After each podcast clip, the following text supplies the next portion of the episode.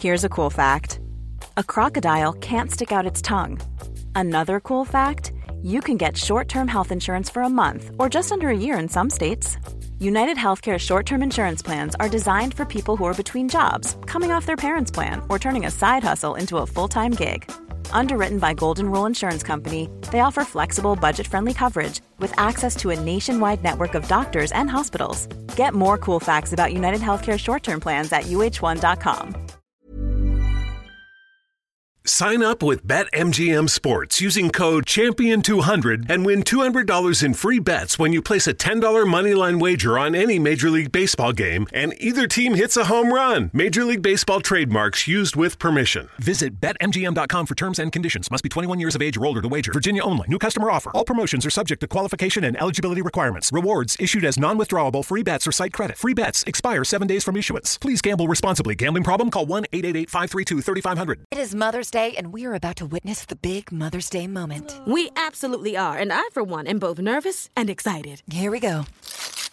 It's a beautiful royal blue designer bag that she got at Marshall's for an incredible price. Oh, Priya's done very well. I mean, look at that woven detailing and the Italian leather. Forget about that. Look at Mom's face. We have tears, ladies and gentlemen. Is that good? Oh, that's good. Mom loves it. And I love that Italian leather. Fabulous brands. Feel good prices. Every day at Marshall's. La vicepresidenta segunda del Gobierno de España, Yolanda Díaz, ha escrito un nuevo prólogo para el Manifiesto Comunista de Carlos Marx y Federico Engels, en el que califica a ese texto, el Manifiesto Comunista, de texto fraternal.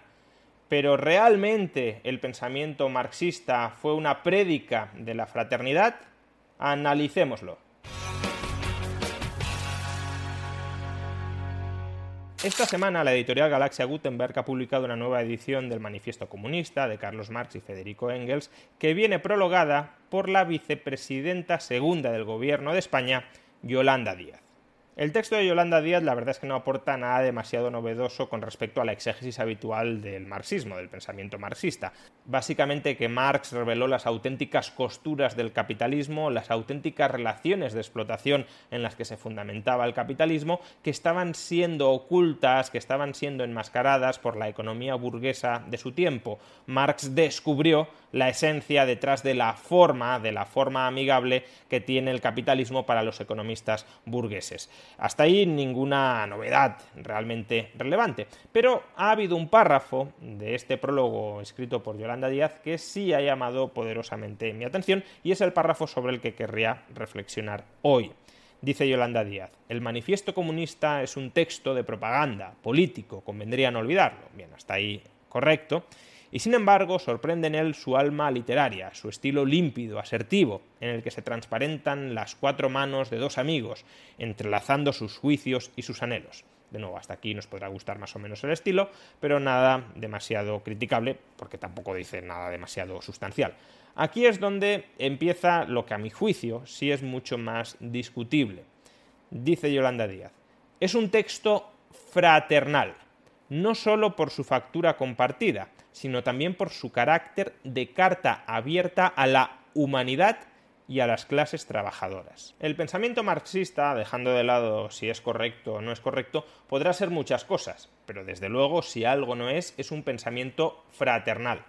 En la base del pensamiento marxista encontramos la idea de que la historia de la humanidad es una idea de explotadores y explotados, una historia a lo largo de la cual los explotados tratan de emanciparse de los explotadores y es ese proceso de explotación y de intentos de emancipación de los explotados frente a los explotadores lo que pone en movimiento la historia, lo que hace avanzar la historia y lo que nos puede conducir al propio fin de la historia, donde las relaciones de explotación y por tanto las clases sociales, clases sociales explotadoras y clases sociales explotadas, desaparezcan.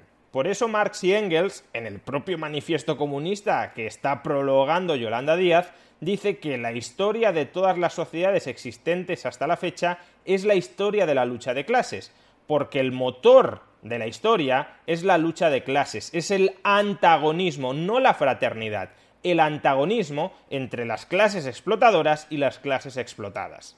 El problema de Marx no es que diagnostique que a lo largo de la historia de la humanidad ha habido explotación o que en gran medida a día de hoy sigue habiendo explotación, incluso estructuras concebidas para explotar al hombre por parte de otros hombres.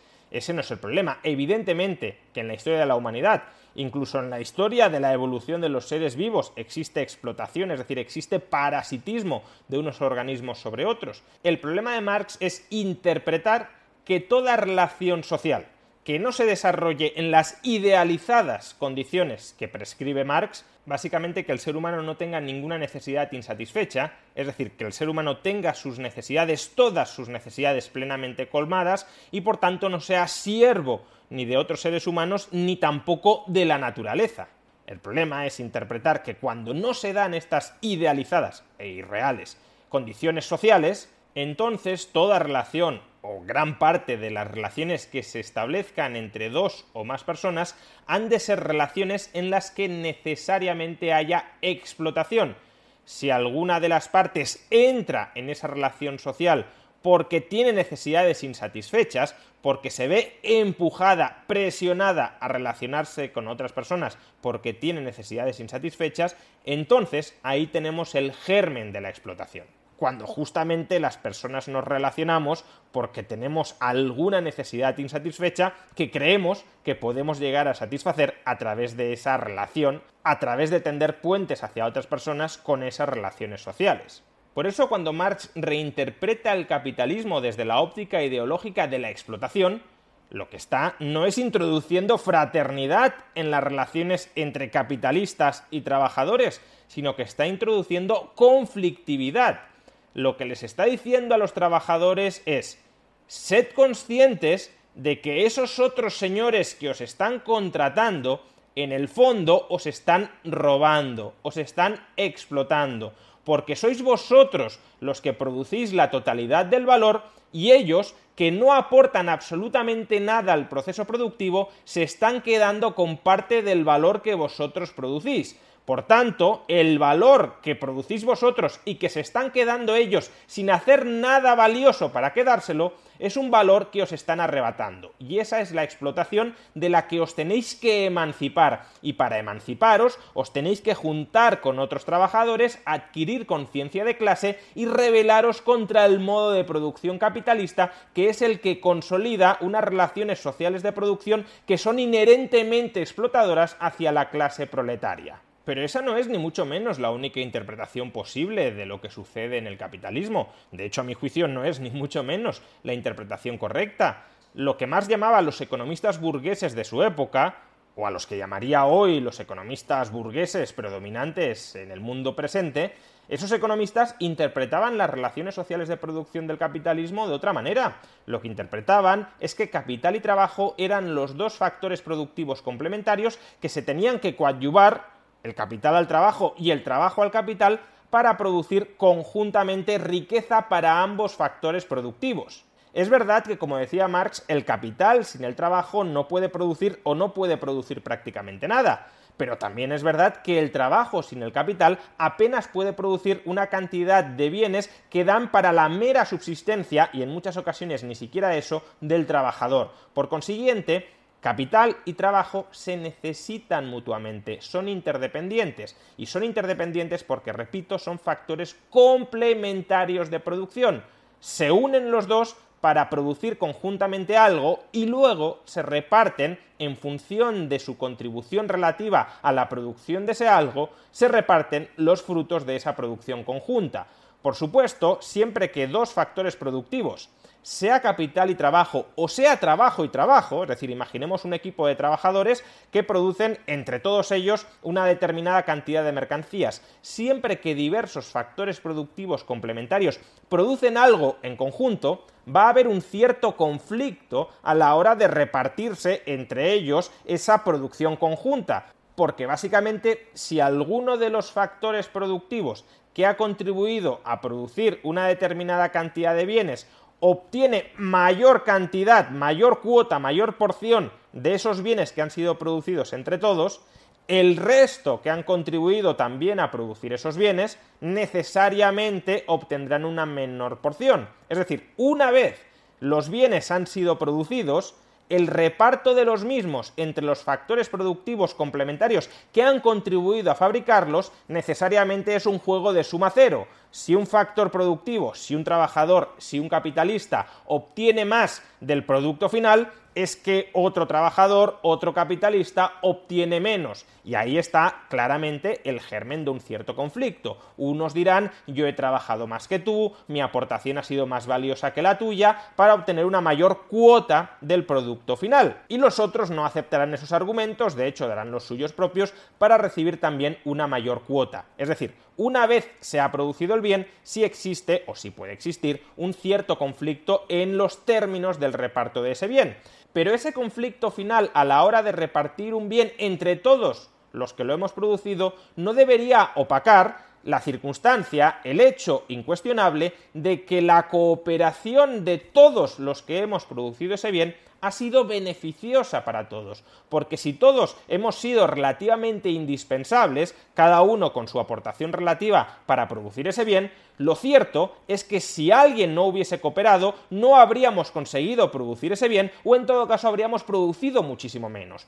Por tanto, antes de producir el bien, la cooperación entre todos los factores productivos es mutuamente beneficiosa para todos, porque a través de la cooperación, a través de la complementariedad entre capital y trabajo, entre trabajo y trabajo, se consigue una mayor producción conjunta, una vez hemos producido, claro, puede surgir el conflicto, como decía, en cómo repartimos entre todos los que hemos contribuido a producir este bien, cómo repartimos el bien. Pero ese conflicto final no debería ocultar el enorme beneficio que existe desde el principio a la hora de cooperar para generar excedente productivo entre todos los que cooperamos. En cierta medida esto es como las relaciones sentimentales de pareja para vivir en pareja, ambas partes se tienen que sacrificar en beneficio de la otra. Por ejemplo, mantén fidelidad, por ejemplo, no dilapides todo tu dinero, mantén un cierto dinero para el hogar familiar, etcétera, etcétera, etcétera. Es decir, vivir en pareja impone a cada una de las partes sacrificios, como decía, en favor de la otra pero esos sacrificios se imponen porque ambas partes consideran que alcanzan un bien superior, que es la vida cordial en pareja. Uno puede, por tanto, interpretar las relaciones sentimentales de pareja desde la perspectiva de la conflictividad, que existirá, claro que existe conflicto, una parte de la pareja vive oprimida por la otra parte, o puede analizar las relaciones de pareja desde la perspectiva de la fraternidad. Es decir, las dos personas conforman un proyecto común de vida, cada uno, eso sí, tiene que adoptar sacrificios en favor de la otra parte, o más bien en favor de la vida conjunta en pareja, pero al final esa unión en pareja mejora el proyecto de vida de cada una de las partes de esa pareja. Como digo, uno puede interpretar esa relación en clave conflictividad o en clave fraternidad y Marx interpretó esa relación, o más bien las relaciones sociales de producción, desde la óptica de la conflictividad, no desde la óptica de la fraternidad. Marx sería como aquella persona que le está susurrando todo el día a una de las partes de la pareja diciéndole tienes que romper con la otra parte porque fíjate tú cuánto ha cambiado tu vida desde que te has juntado con la otra persona en pareja, has renunciado a tu individualidad, no eres realmente libre, vives oprimido por la otra parte, por tanto toda relación en pareja es necesariamente una situación de explotación y te tienes que emancipar rompiendo las cadenas y rompiendo con la otra persona.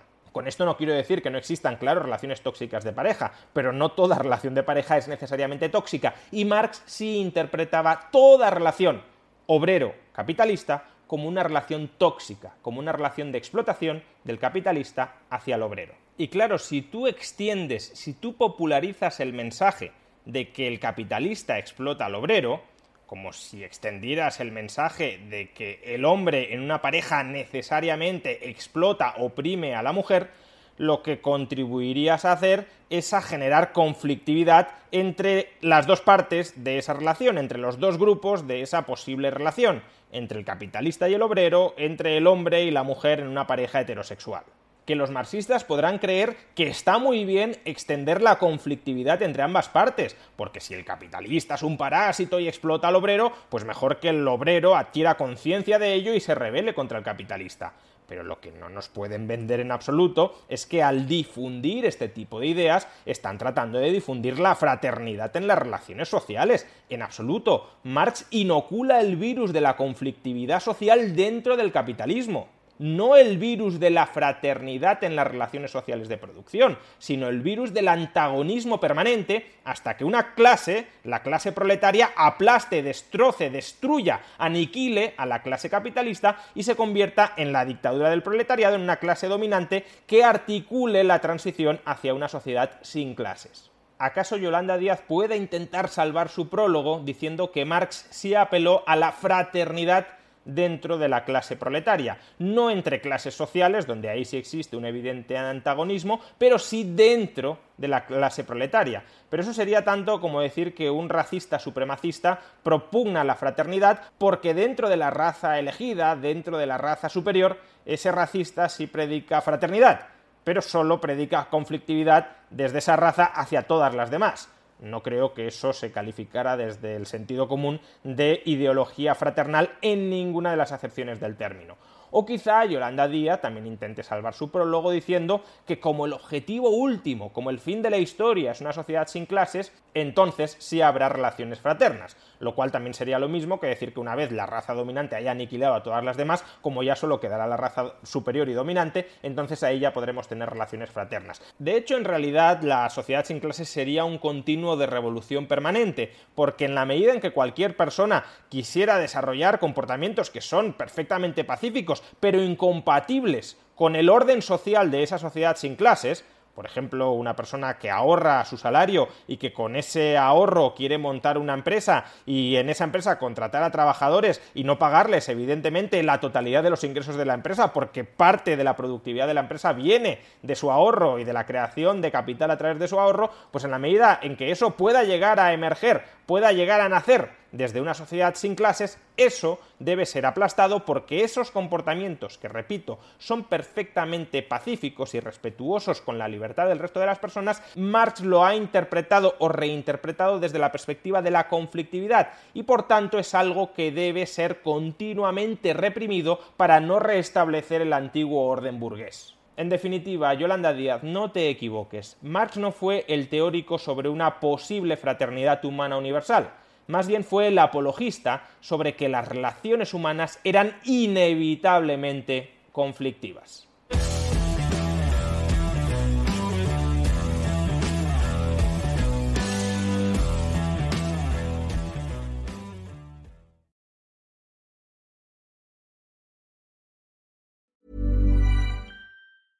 Hey, it's Paige DeSorbo from Giggly Squad. High quality fashion without the price tag. Say hello to Quince. I'm snagging high-end essentials like cozy cashmere sweaters, sleek leather jackets, fine jewelry, and so much more. With Quince being 50 to 80% less than similar brands. And they partner with factories that prioritize safe, ethical, and responsible manufacturing. I love that. Luxury quality within reach. Go to quince.com slash style to get free shipping and 365 day returns on your next order. Quince.com slash style.